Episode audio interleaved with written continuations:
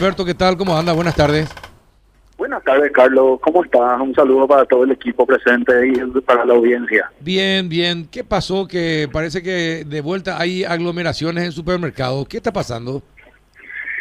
¿En qué, ¿A qué te referís con aglomeraciones, Carlos? Y mucha gente, eh, mucha, mucha gente, si bien la mayoría está con tapabocas, eh, pero hay aglomeración, están todos cerca unos de otros. ¿Se podría volver eh, al límite de personas para ingreso al, al, supermercado o no? Bueno, te comento eh, cuáles son los protocolos que nosotros tenemos autorizados por el Ministerio en este momento, para, para poder entender un poquito.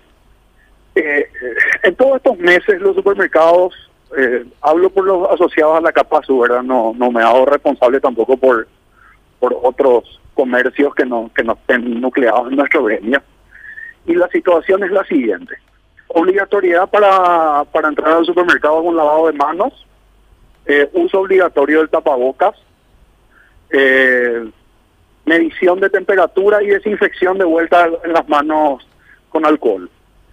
Eh, eso hace, Carlos, que las personas que estén adentro eventualmente toquen algo, no van a poder transmitir el virus en primer lugar. En segundo lugar, el tapabocas, a diferencia de otros sectores, está prohibido sacarse adentro del local. Entonces ahí ya los aerosoles eh, no se pueden eh, esparcir, digamos, dentro del local y, y, y la, la tasa de, de, de contagio es 0,0. Lavado en mano, eh, medición de temperatura y tapabocas hace que no haya riesgo de contagio, ¿verdad? Eh, eso no significa que una persona tiene que estar encima de la otra o al lado de la otra o repitiendo en la nuca otra. ¿verdad? Eso es categórico, tenés toda la razón en ese sentido. Eh, todos los, los mercados asociados a la capaz están, tienen el piso marcado con la distancia que tienen que tomar uno del otro, ¿verdad?